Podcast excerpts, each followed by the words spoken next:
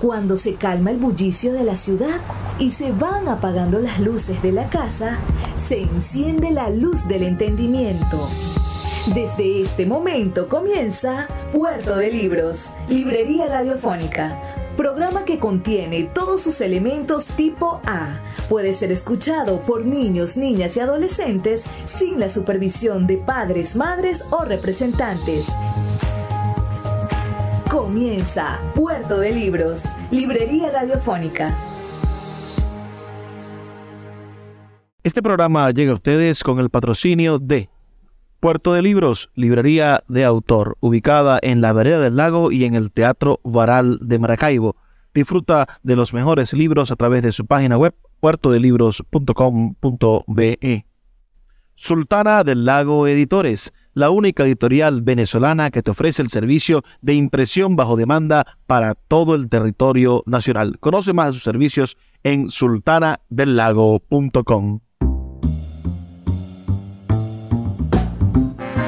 Bienvenidos a Puerto de Libros, librería radiofónica. Les habla Luis Peroso Cervantes, quien de lunes a viernes, todas las noches, a través de la Red Nacional de Emisoras Radio Fe y Alegría, trae para ustedes este programa con muchísimas ganas de que usted reciba libros en su hogar, de que podamos, por supuesto, contribuir a la construcción de intelectuales en nuestro país, intelectuales no acartonados, no esas personas que se creen superiores a los otros, sino los que utilizan el intelecto. Esa es la mejor de las profesiones.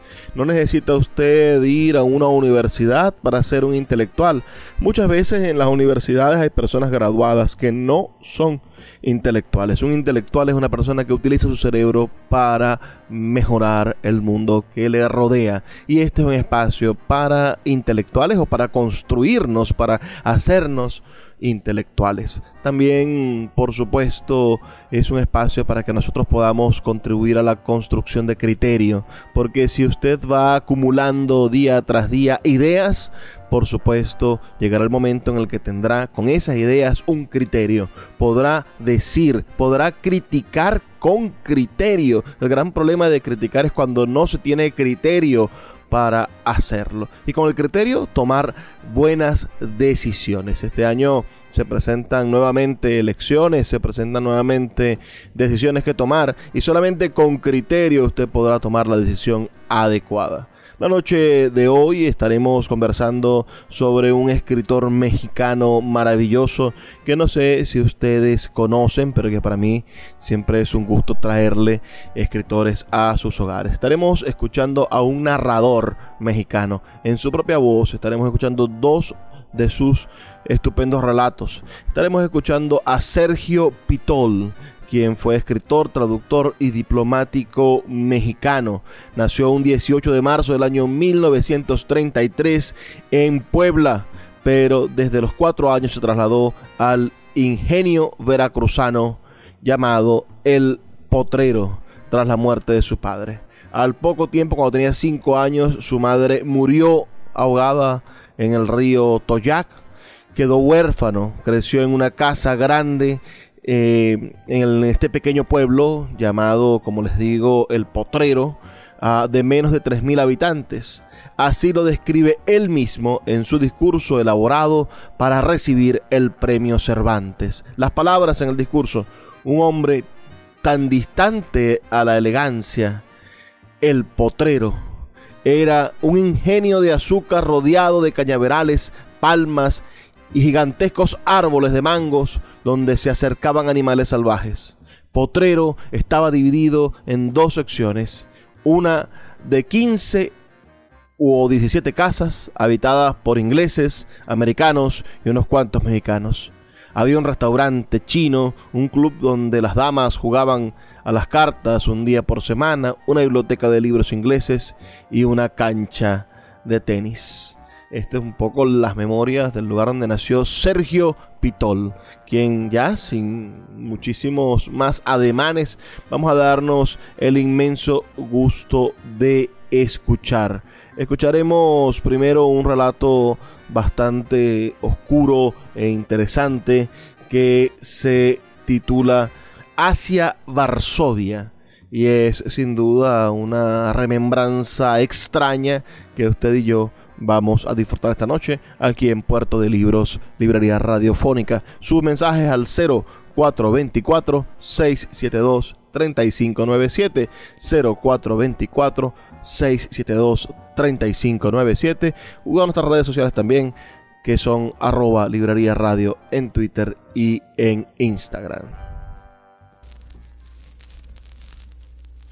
Hacia Varsovia. Está bien que al fin esta noche ocurra tu llegada, dijo, y entrecerró los ojos. Frunció las comisuras de la boca de tal modo que los labios se convirtieron en un marchito pliegue, en una línea de tan fina casi imperceptible, y dejó caer la cabeza sobre el cristal como si estuviese durmiendo, como si de golpe se hubiera muerto. La miré con asombro, sin saber a ciencia cierta si había yo sufrido una instantánea ofuscación de los sentidos.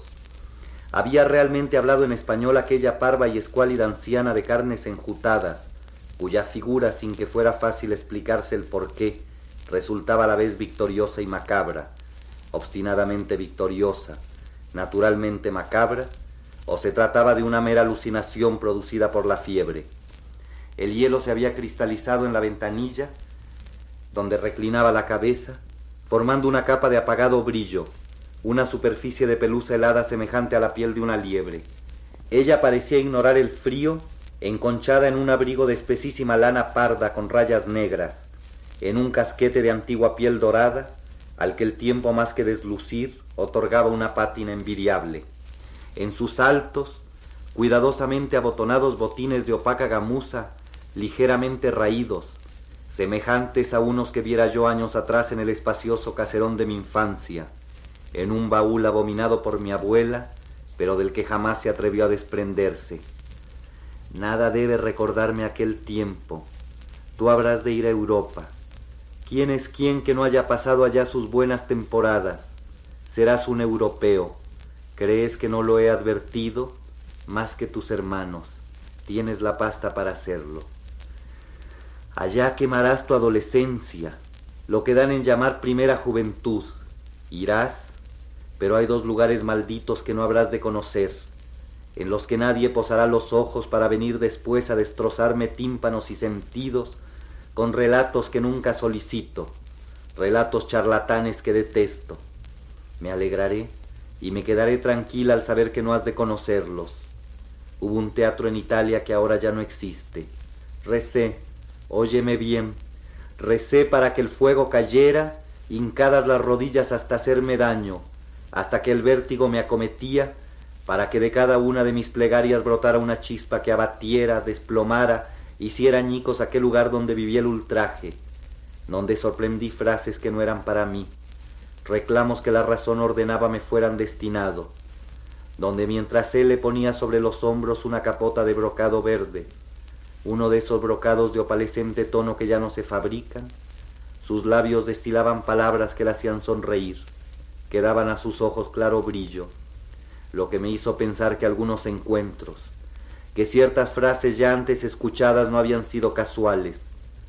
El otro sitio, el detestable entre los detestables, cuna infamada de mis mayores, no necesitaré siquiera mencionarlo, no existe ya, fue apenas un mal sueño, un hongo venenoso que surgió sobre la faz del mundo para anidar vergüenza y lascivia, para albergarlos, para encubrirlos, pero el fuego, lo sé, con qué amargo regocijo he contemplado en los diarios las fotos, se encargó de lavar la superficie, de purificar el aire que hoy día respiramos.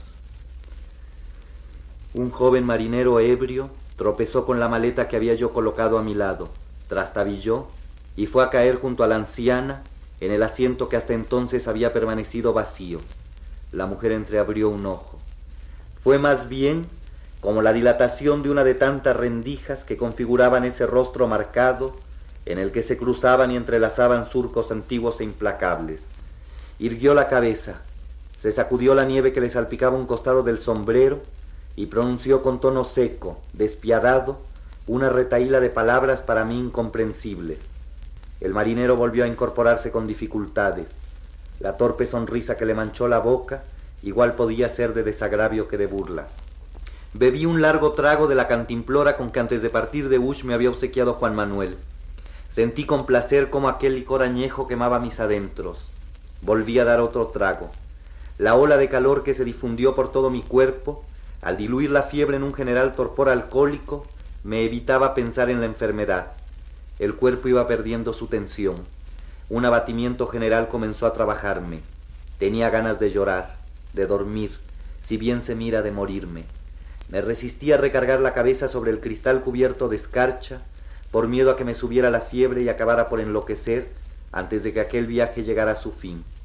Los últimos residuos de lucidez con que contaba los empleé en maldecirme por haber subido al tren en tales condiciones.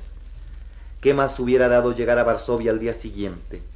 ¿Qué inaplazable urgencia me había hecho correr rumbo a la estación esa tarde? ¿Por qué tuve que haber subido a ese vagón donde el humo todo lo invadía? donde la calefacción funcionaba apenas, donde aquella anciana adquiría los contornos grotescos de una pesadilla. Volví a darle otro trago a la ya casi agotada cantimplora. La fiebre dejó de perturbarme. El cuerpo siguió aflojándose, perdiéndose. Apenas tenía conciencia de él, con excepción, claro, de los párpados, cuyo peso me resultaba abrumador. El sueño iba a venir. El sueño era todo lo que se me ocurría desear. Hasta dejó de preocuparme que dormido pudiese reclinar la cabeza sobre el cristal helado. Nada importaba sino cerrar los ojos, clausurar de golpe, abolir la borrosa visión circundante. Debiste llegar a Varsovia en el otoño, volví a escuchar al través de la penumbra y del embotamiento. Es una época hermosa, lo puedo asegurar. Aquel mundo de lanas comenzó a moverse, una mano huesuda, la mano que meses atrás había visto en Haarlem, en el Museo de Franz Hals, la mano terriblemente descarnada, pétrea, de las mujeres regentes de Udemannenhuis, una garra casi, copada de monturas antiguas, filigranas ricamente labradas en oscura plata, sin las gemas preciosas que alguna vez debieron rematarlas, emergió para plegar con seguros, nerviosos y precisos movimientos la manta de viaje, espesa, rica, anacrónica y ridícula en aquel compartimento de segunda clase y calzarse los guantes.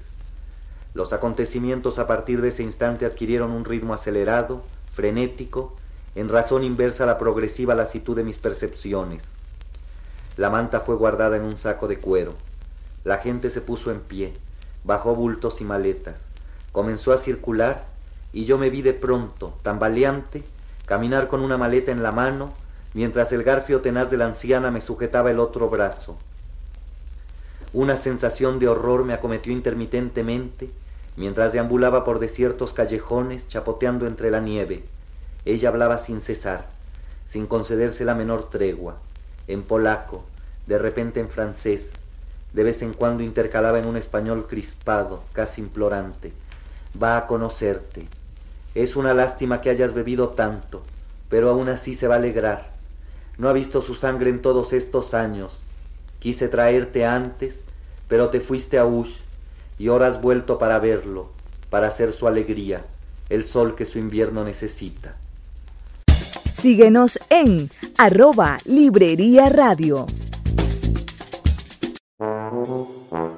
Puerto de Libros, Librería de Autor. Siete años siendo la librería virtual más grande de Venezuela, con dos sedes físicas una en el Teatro Baral de Maracaibo y otra en la Vereda del Lago. Es un centro cultural dedicado al libro, proyecciones de cine gratuitas, talleres literarios, formación de nuevos escritores, talleres de teatro y de música, todo en un espacio dedicado al mundo de los libros y del conocimiento. Síguenos en nuestras redes sociales arroba puerto de libros y compra todos nuestros libros en la página web www.puertodelibros.com.be. Puerto de Libros, la librería que estás buscando. El poeta Luis Peroso Cervantes le acompaña en Puerto de Libros, Librería Radiofónica, por Radio Fe y Alegría, con todas las voces. Eran aquellas zanjas aquellos trepones nevados por los que resbalé una y otra vez y en los que en una de tantas caídas dejé perdida la maleta, cicatrices quedadas por las bombas que en otro tiempo arrasaron la ciudad. La oscuridad apenas permitía ver. La nieve caía en copos espesos, incesantemente. La mano de Franz Hall seguía asida mi brazo, levantándome cuando caía, rodando conmigo por la nieve, siempre segura, obcecada en su prisa. El viento cortaba los rostros, hacía danzar los copos de nieve en el aire, entorpecía la marcha. Las luces de la ciudad comenzaron a quedar tras de nosotros. Caminábamos por orillas del Vístula, ¿hacia dónde? En el fondo del alma hubiera deseado tener el coraje de hacer a un lado a la anciana y escapar de su garfio, de su hechizo, pero toda mi cobardía, mi inseguridad, mi zozobra salieron a la luz. ¿Es que acaso podía llegar a algún lado sin su guía? Abandonarla hubiera significado perderse en aquella noche helada, entregarse del todo al letargo invernal de la tierra, dejar de ser. Seguimos caminando. A la distancia se escuchaba un rumor de voces. Abrí entonces los ojos, que el frío me había hecho entrecerrar y mantener gachos durante la última parte de la jornada, para advertir a lo lejos una luz macilenta.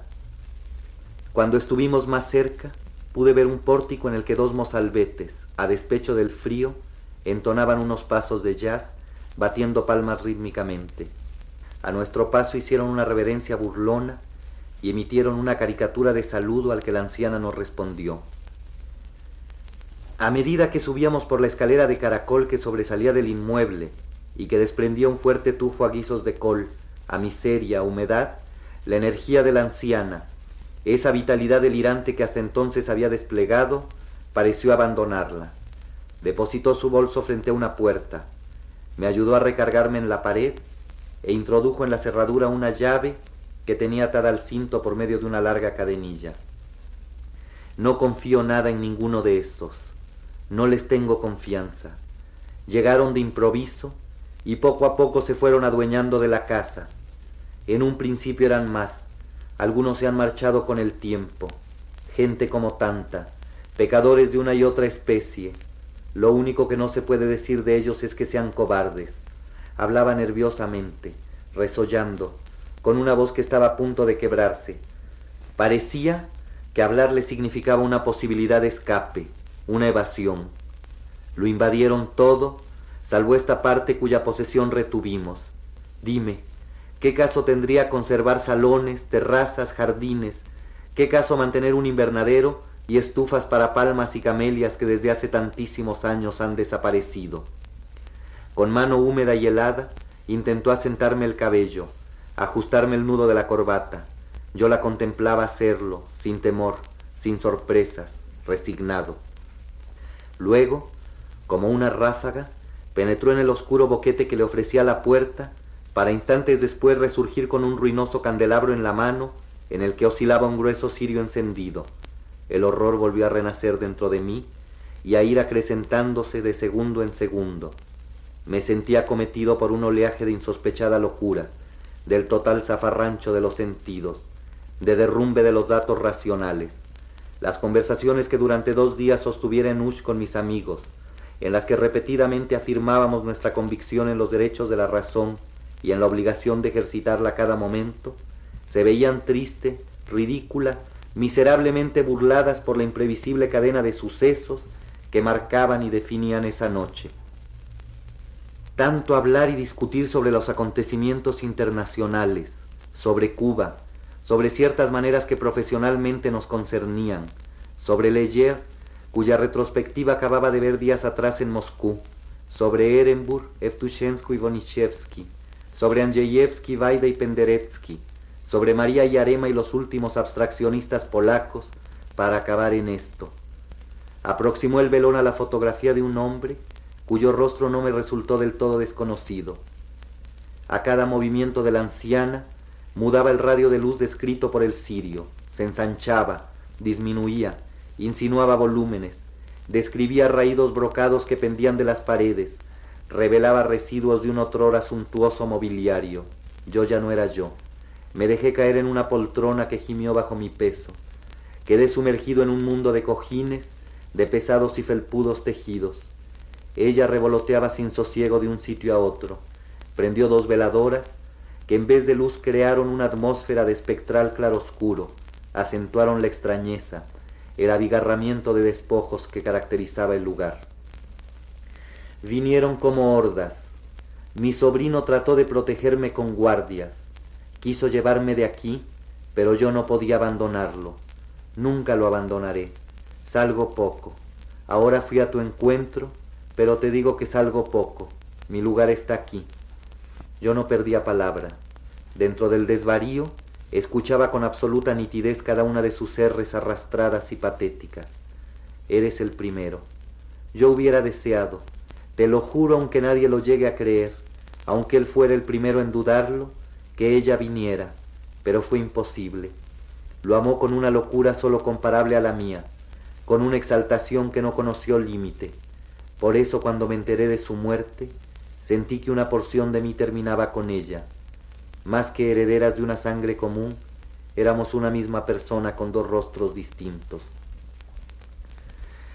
Hablaba con una pasión que yo solo recordaba haber conocido en otra boca, en otros labios igualmente trémulos, en otra mirada del mismo modo trastornada.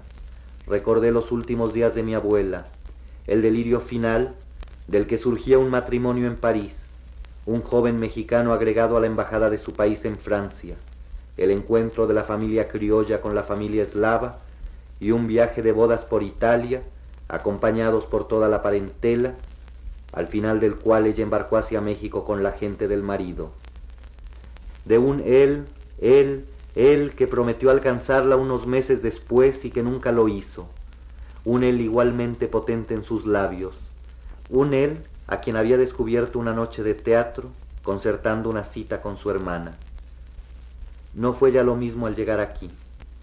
Aquellas noches primeras se produjo el incendio que lo consumió para siempre y cuyas brasas se mantuvieron aún en Venecia, en Duino, en Viena.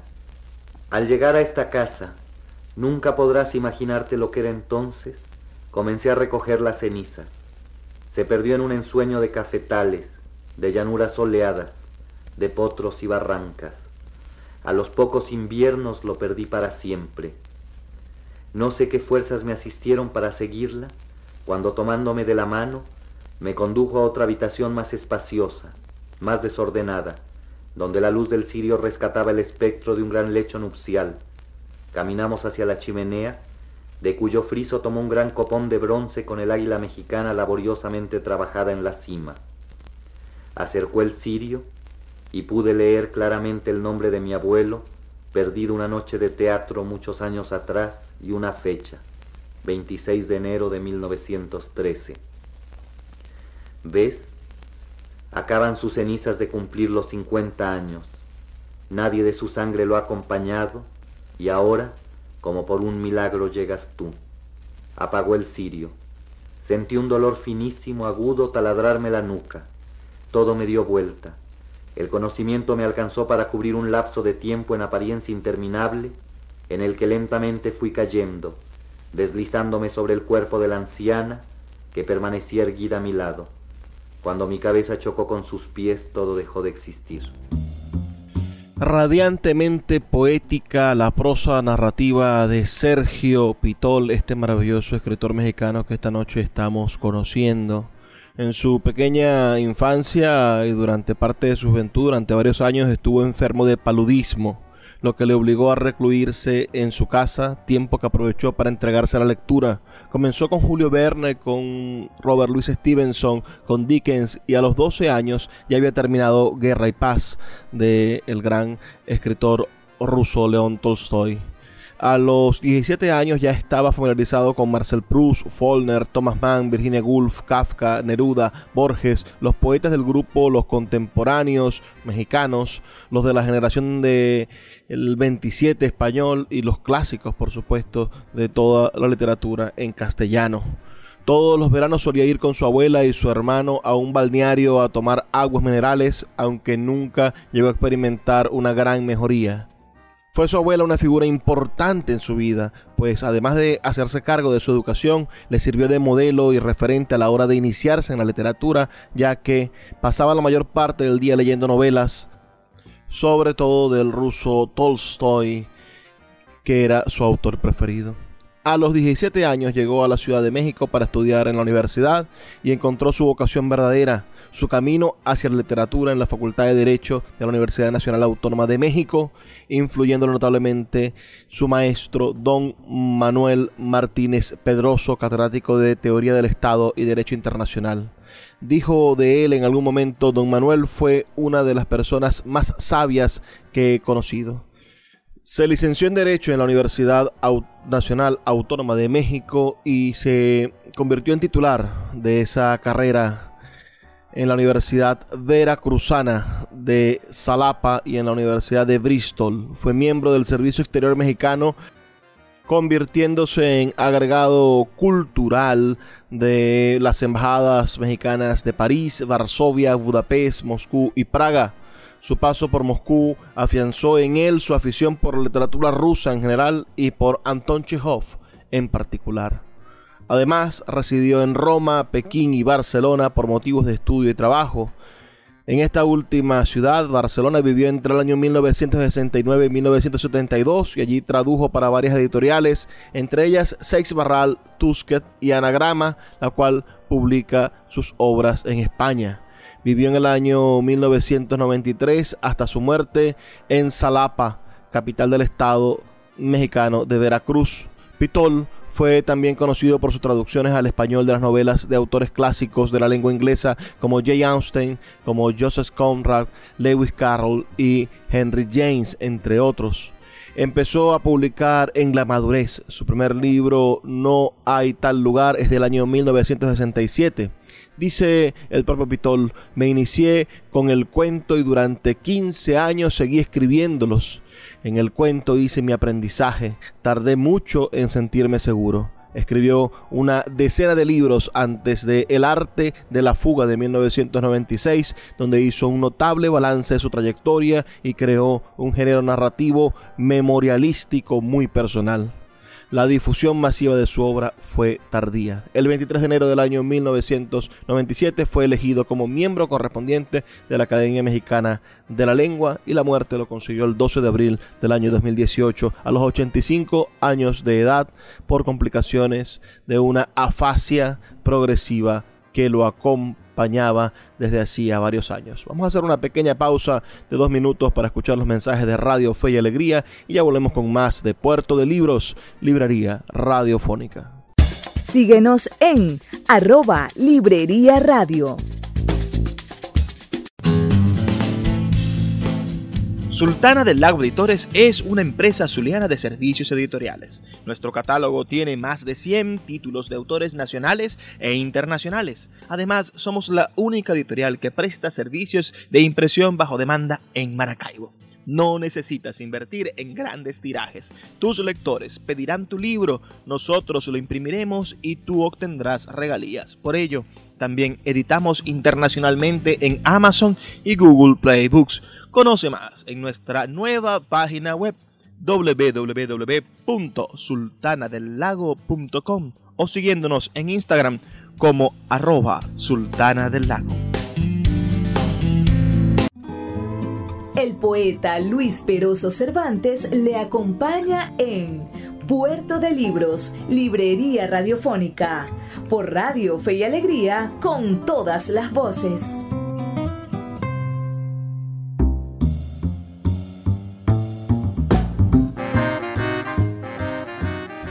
Seguimos en Puerto de Libros, Librería Radiofónica. Esta noche estamos escuchando al gran escritor mexicano Sergio Pitol leyendo parte de sus relatos, dos de sus relatos es lo que estamos teniendo la oportunidad de leer. Como les dijo, nació en Puebla de Zaragoza, México, el 18 de marzo de 1933 y falleció el 12 de abril del año 2018 en Salapa, México. También, como les comenté, ha recibido diferentes distinciones. Recibió la beca Guggenheim fue oficial de la Orden del Mérito de la República de Polonia, el premio Javier Urrutia en el año 1981, el Premio Nacional de las Ciencias y las Artes de México en 1993, el Premio Mazatlán de Literatura del año 1997, el Premio Phil de literatura en lenguas romances, que es quizá el más importante que se entrega en México en el año 1999 y en el año 2005 fue concedido para su obra el premio Cervantes, el más importante que se entrega en lengua castellana que recientemente ha ganado nuestro querido Rafael Cadenas y en el año 2005 ganó este maravilloso escritor mm, mexicano Sergio Pitol. Sigamos escuchando la voz de este estupendo escritor, esta vez con un relato que se titula El regreso. El regreso. Lo que más habría de sorprenderle después, cuando recordara aquel día sería su extraordinaria duración. Si a algo podía compararse, era a las jornadas infantiles en que el niño, al deambular por entre la desorganización del mundo, siente y conoce una verdadera plenitud del tiempo, libre aún de la angustia de que éste lo atrape y lo comprima. Ese sábado constituirá por sí un universo. Él que detesta las anécdotas, se ve colmado de ellas, prisionero le parece ideal tanto en la vida como en la literatura que los hechos puedan ensamblarse, fundirse a tal grado que se neutralicen, que se diluyan en una especie de fluido en que ninguna de las partes pueda valer por sí misma, sino por el todo, el cual a la postre no debe ser sino un clima, una determinada atmósfera. En la última semana no ha nevado. La temperatura oscila entre 6 y 7 grados fenómeno extraordinario a comienzos de febrero y disuelve los cúmulos de nieve de las aceras y tejados. El deshielo convierte las calles en arroyos. A la entrada del hotel se forman grandes charcos. Las alfombras resuman humedad. Para colmo, en los días anteriores no cesó de caer una menuda llovizna y él tuvo que moverse con su precaria salud, su patológica propensión a los resfriados, bronquitis y gripes, de un extremo al otro de Varsovia, buscando un lugar donde vivir. Después de las tres semanas pasadas en la cama, aquellas salidas se encargaron de destruir el mínimo equilibrio obtenido con tanto esfuerzo. Son casi las dos. La pequeña ventana cuadricular ataja la neblina sombría y opaca que ciñe la ciudad. Le duelen la cabeza, la garganta, terriblemente las articulaciones. El decaimiento es total. No tiene gana alguna de levantarse. Habla por teléfono con Yanina para cancelar la invitación a un almuerzo. Le explica cómo se siente. No, aún no sabe si tiene fiebre. Se acaba de poner el termómetro, pero es casi seguro que sí. Lo advierte por el ardor de los ojos, por el calor del cuerpo. De ninguna manera. Se lo agradece mucho, pero no es necesario que se moleste. Ya la camarera ha ido a ordenarle la comida. Es solo cuestión de esperar un poco. Dice dos o tres frases más para tranquilizarla y vuelve a meterse en cama. Ese día los objetos mismos le parecen diferentes. Los mismos cabe, pero animados por una intención que desconoce. Son sombras. La deprimente luz de plomo que se filtra por la ventana los deforma. Les confiere una apariencia espectral, horrible. Sombras con poder. Suda a mares. Enciende la lámpara Mira como hipnotizado la barra de mercurio en el termómetro. 38 grados con siete décimas. Una sombra el ropero, otra el escritorio. El desorden habitual, más acentuado por las dos semanas de encierro y enfermedad. Tufo a sudor, a vodka, tequila, a residuos de tamales y chiles, restos de las provisiones que le envió la embajada a comienzos de la enfermedad. Contempla largamente los objetos, la ropa desparramada en todas partes, las corbatas mal colocadas, libros y revistas aquí y allá, papeles en desorden. Lo mira todo pensativamente, como tratando de encontrar en los objetos la pista que pueda conducirlo al sueño de la noche anterior. Había despertado herido y anonadado por la violencia de ese sueño, la frente sudorosa y un abominable sentimiento de culpa. Debió haber sido en la madrugada.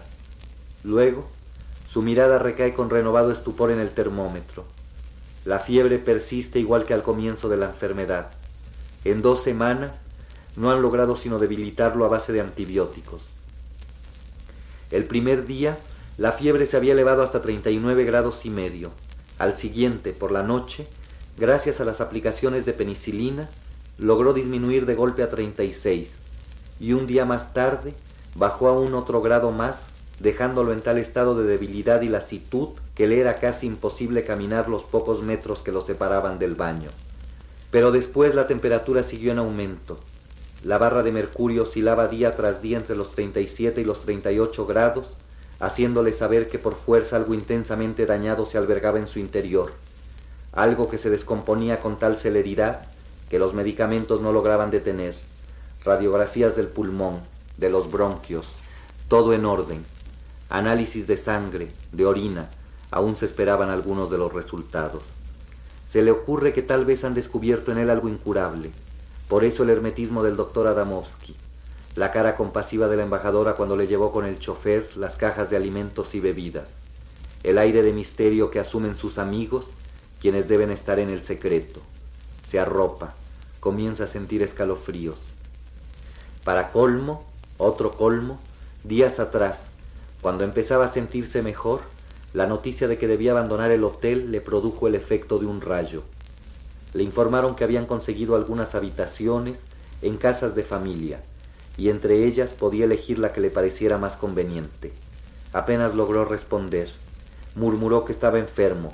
Pidió algunos días para restablecerse. Inmediatamente comenzó a llamar a todos sus amigos para que intervinieran ante el ministerio. Los resultados fueron nulos. No se podían hacer excepciones. Los otros becarios protestarían. A los tres días volvió a escuchar la misma voz que le instaba a salir a ver las habitaciones disponibles. Corre usted el riesgo, le dijo, de perder las que están en mejores condiciones y al final terminarán por meterse en algún sitio no del todo apropiado. Por eso se había levantado. Había recorrido los cuatro extremos de Varsovia, conocido los caprichos de una patrona, los malos humores de otra, el paternalismo irritante de algún anciano que se proponía victimarlo como si fuera su hijo y para colmo cobrarle por ello. Al fin accedió a mudarse a una casa del barrio de Mokotov. Alguien toca a la puerta. Un mozo del restaurante con la comida. A su lado, Marek. Se había encontrado con la camarera cuando entraba en el comedor. Ella le informó que estaba enfermo y decidió subir a hacerle compañía. Comerían juntos. El mesero lleva también su orden. Cuando está enfermo, apenas puede tolerar la presencia de Marek. Le irrita su vitalidad, le hace sentir aún más disminuido. Ese día va a despedirse. Saldrá por la noche rumbo a Zakopane, donde pasará una temporada en compañía de una actriz sueca. Se encuentra de mucho menos buen humor que de costumbre. A momentos casi sombrío. Le confiesa que está enamorado. Le dice de quién. Vaya sorpresa. Marek enamorado, taciturno y celoso, cuando durante todo el tiempo que lleva de tratarlo, se ha desenvuelto en una constante práctica sexual que no tiene mayor importancia que un buen partido de tenis o una mañana de natación en la piscina. No ha habido turista que se le haya escapado. Con indistinta alegría ha fornicado con escandinavas, alemanas, húngaras y latinoamericanas. En Zakopane va a sentirse seguramente mejor. Quiere rehuir un poco la vida de bares y dedicarse por ahora al esquí y al alpinismo. La sueca es una deportista magnífica, una tiradora de primer orden. La semana pasada logró cazar dos espléndidos jabalíes. El trozo de carne que en ese momento se lleva a la boca permanece allí por un breve lapso, antes de ser trabajosamente deglutido. Ve un jabalí corriendo. Tiene en ese momento la impresión de recordar el sueño, pero no está seguro. Quizás no es el sueño, sino simple y puramente el recuerdo de un hecho real que de alguna manera se relaciona con ese sueño que tanto lo ha perturbado. Circundado por el humo, contempla un grupo de rapaces de unos ocho o nueve años, armados con piedras, garrotes, ladrillos. Son por lo menos cinco. Gritan y alborotan. Tienen los rostros sucios, enrojecidos y bañados de sudor. El calor que se desprende del lugar parece no importarles. Antes, por el contrario, acrecienta sus bríos, su excitación. Se mueven a lo largo de una tubería. Cierran con tablas la boca del tubo, por la otra arrojan piedras. Uno de ellos atiza la fogata. Introducen por el tubo los leños ardientes. La humareda hará salir al animal. Y efectivamente, a los pocos minutos, surge la tlacuacha entre el humo y las llamas. Gritan como locos, felices. Sienten la excitación del cazador en el cuello, en las manos. Sus esfuerzos de varias horas han sido premiados. La golpean con ladrillos, con palos, con los mismos leños ardientes. La tlacuacha se tambalea, ha perdido, cae, sangra, emite un hedor repulsivo, pero de su seno, como pequeñas larvas, salen seis, siete bestezuelas, caminan a ciegas, apenas avanzan. La operación es ahora más fácil. Aquellas mínimas porquerías no oponen ninguna resistencia. Les echan encima las brasas. Allí quedan. Los chicos se alejan del lugar con los brazos enlazados al cuello como en una ronda. Cantan alegremente. Saben que ya no volverán a desaparecer las gallinas que aquel repulsivo animal venía secuestrando. Han realizado su buena acción del día. Pero esa noche, cuando en su casa le sirven la cena, tiene que levantarse deprisa y correr al baño a vomitar. Ahora mismo, muchos años después, el recuerdo imprevisto le impide seguir comiendo el trozo de lengua. Lo hace a un lado con el tenedor y se lleva a la boca un poco de arroz.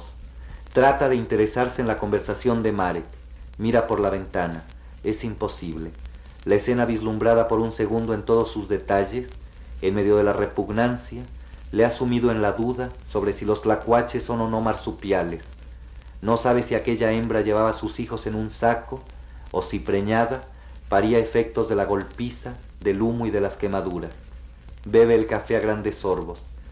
Le pide a Marek, solo por cortesía, que se quede un poco más. Oirán algo de música. Es imposible. Debe arreglar aún una serie de asuntos referentes a su viaje. Síguenos en arroba Librería Radio.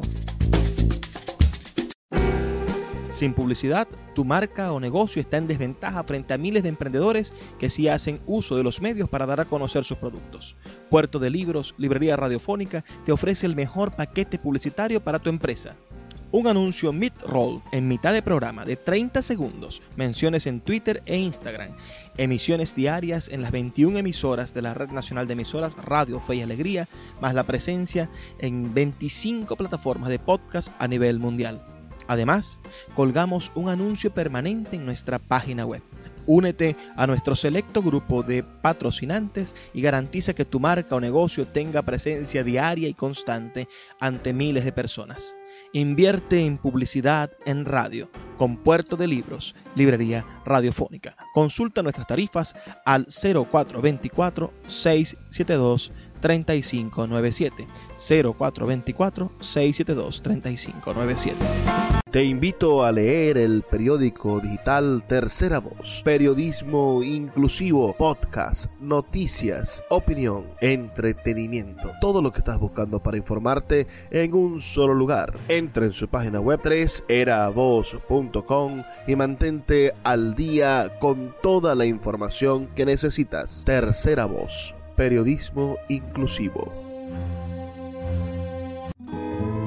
El poeta Luis Peroso Cervantes le acompaña en Puerto de Libros, Librería Radiofónica, por Radio Fe y Alegría, con todas las voces.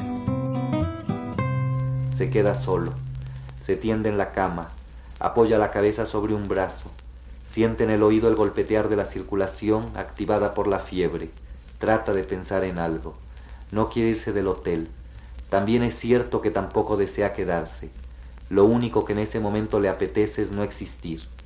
El flujo de sangre que intuye a través del oído lo pone al borde de la náusea, como le ocurre con todo proceso orgánico, con toda confrontación con la anatomía.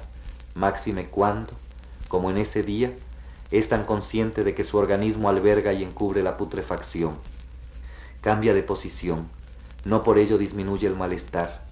Desfilan por su imaginación, se atropellan y confunden una serie de escenas desagradables, todas tendientes a demostrarle el gran absurdo que es vivir, el sinsentido y la fatiga de tal empresa. No quiere ir a ningún lado. Los objetos parecen recubrirse de una gris luminosidad viscosa.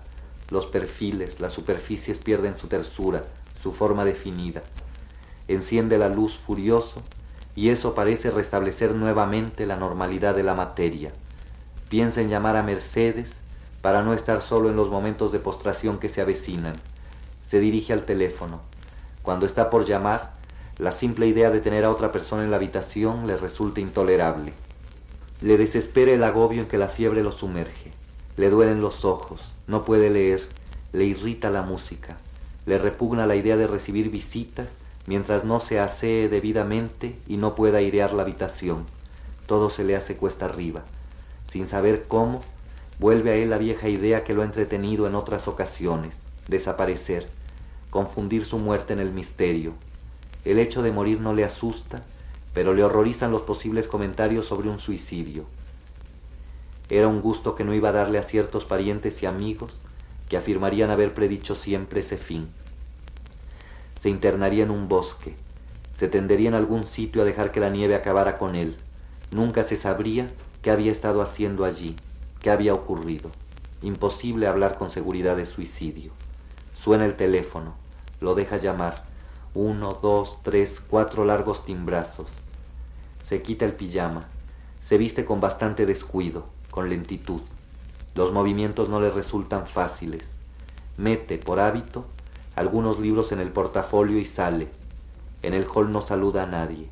Entrega la llave y se marcha como si algo lo apremiara, como si lo persiguieran. Llega a la calle y pide a un taxi que lo conduzca a la estación central. Siente la cabeza a punto de estallar. Desea apresurar los acontecimientos, que acabe todo de una buena vez. Imposible tolerar por más tiempo el dolor el sentimiento de opresión, la inflamación en la garganta que apenas le permite ya tragar saliva. Camina por la sala central en medio de gente que se agita, se sacude la nieve, grupos que se despiden. Camina como sonámbulo hasta una ventanilla, se forma en la cola. Cuando le llega el turno, pide un billete hasta la frontera alemana. Se bajará en un pueblo cercano a la frontera y se adentrará en un bosque. En el estado de postración en que se encuentra, el frío no tardará en acabar con él. Al día siguiente hallarán su cuerpo. Le entregan el billete. Pregunta por el próximo tren. Saldrá dentro de seis horas.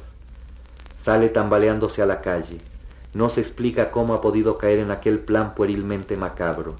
Piensa aterrado que si algún tren hubiera estado a punto de partir, se habría subido a él y luego posiblemente se habría dejado llevar por el ritmo de los acontecimientos le castañetean los dientes.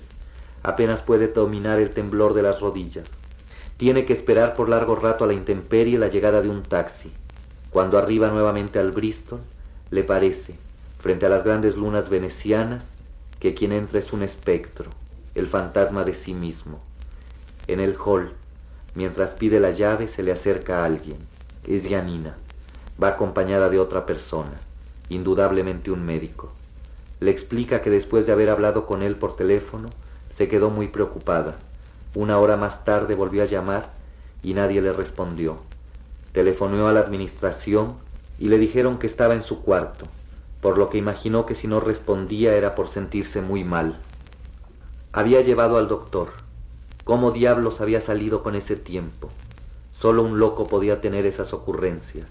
Suben. El doctor lo examina. Habla en voz baja con Yanina. Luego le explican que está muy mal, que es necesario internarlo esa misma noche en el hospital. Oye que su amiga comienza a hacer los trámites a través del teléfono. Está ardiendo en fiebre. Ya está todo arreglado, hijito. Desgraciadamente, no podré estar contigo en la noche. Tengo un asunto importante en casa de mi hermana. Va a ir nuestro abogado. Te dejaré en el hospital. Allá entregarás estos papeles. Vuelven a bajar. Apenas puede ver, mantenerse consciente. Se descubre sentado en un banco de madera en el cuarto cubierto con azulejos blancos donde lo ha dejado Yanina. Sale una enfermera, recoge los papeles, le dice que vuelva a sentarse. Una mujer a su lado se retuerce las manos. Adentro los gritos son terribles, verdaderos alaridos de desesperación, de locura. Sabe que si continúan, también él comenzará a aullar. Es mi hermana, le explica la mujer sentada a su lado. Le dan ataques. Se pregunta por qué no llegan a atenderlo, por qué lo han dejado allí en esa espera sin sentido. Estudié siete años inglés y no sé decir una sola palabra. Continúa la mujer al descubrir que él es extranjero. Siete años. ¿Se da usted cuenta? Pero es que yo soy así. Comienza a reír. Ve una especie de hilos de piedra de coágulos de roca que se trenzan. Se esfuerza por saber qué es eso, esas rocas entretejidas que se contraen y se dilatan y que de alguna manera le indican que está allí y entonces, que hay un ahora y un aquí, que aún vive. Advierte de pronto que no ríe como creía, sino que está llorando. Siente que las mil teorías con que se ha complacido durante los últimos años, explicaciones, justificaciones, presuntuosas interpretaciones, se derrumban y quedan como jarasca a sus pies. Se oye gritar que quiere volver a su patria, a su casa, a su infancia, que lo dejen en paz. Quiere regresar, morir allá, perderse allá. Ve a la enfermera que se afana a su lado. Siente en la vena la aguja que lo restituirá a la calma. Así llegamos al final de nuestro programa Puerto de Libros, Librería Radiofónica. Esta noche hemos estado escuchando la voz del gran escritor mexicano Sergio Pitol, premio Cervantes de Literatura del año 2000 5. Su obra publicada en cuento, bueno, El tiempo cercado de 1959, Infierno de todos 1971, No hay tal lugar 1967, Del encuentro nupcial 1970, Los climas 1972, Nocturno de Bujara 1981, reeditado por Anagrama como Vals de Mefisto en 1984 incluyendo cinco relatos más. También el libro de cuentos Cementerio de Tordos del año 1982, Cuerpo Presente de 1990 y Un Largo Viaje. Sus novelas El Tañido de la Flauta de 1972, El Desfile del Amor de 1984, Juegos Florales de 1985, Domar a la Divina Garza de 1988 y La vida conyugal de 1991 adaptada al cine. También tiene libros de ensayo. De Jane Austen a Virginia Woolf, seis eh, novelistas en sus textos del año 1975, La Casa de la Tribu del año 1989, Juan Soriano, El Perpetuo Rebelde del año 1993, adición a los ingleses, Vida y Obra de 10 novelistas en el año 2002, La Realidad de la Literatura del año 2003, y el tercer personaje, Ensayos del año 2013. Escribió varios libros de memoria, El arte de la fuga de 1996, Pasión por la trama de 1998, El viaje del año 2000, El mago de Viena del 2005, una autobiografía soterrada del 2010 y el libro Memorias que recoge textos entre 1933 y 1966 publicado en el año 2000 11. Así también una larga lista de traducciones, recopilaciones y antologías. Ese fue Sergio Pitol, quien tuvimos ahorita la noche de hoy la oportunidad de conocer.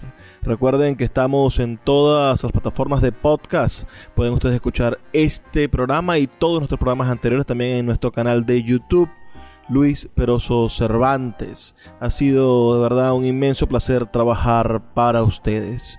Los invito a que visiten nuestra página web librariaradio.org y se suscriban a nuestro canal de WhatsApp a través del cual enviamos diariamente todos los programas y muchísima información de lo que estamos haciendo en Maracaibo y en el país para promover la literatura. Trabajo para ustedes Luis Peroso Cervantes, quien lo hace con muchísimo cariño todos los días, de lunes a viernes, a través de la red nacional de emisoras Radio Fe y Alegría, todas las noches llevando este programa, su programa Puerto de Libros, Librería Radiofónica. Me despido hasta el día de mañana, pero no sin antes pedirles que por favor sean felices, lean poesía.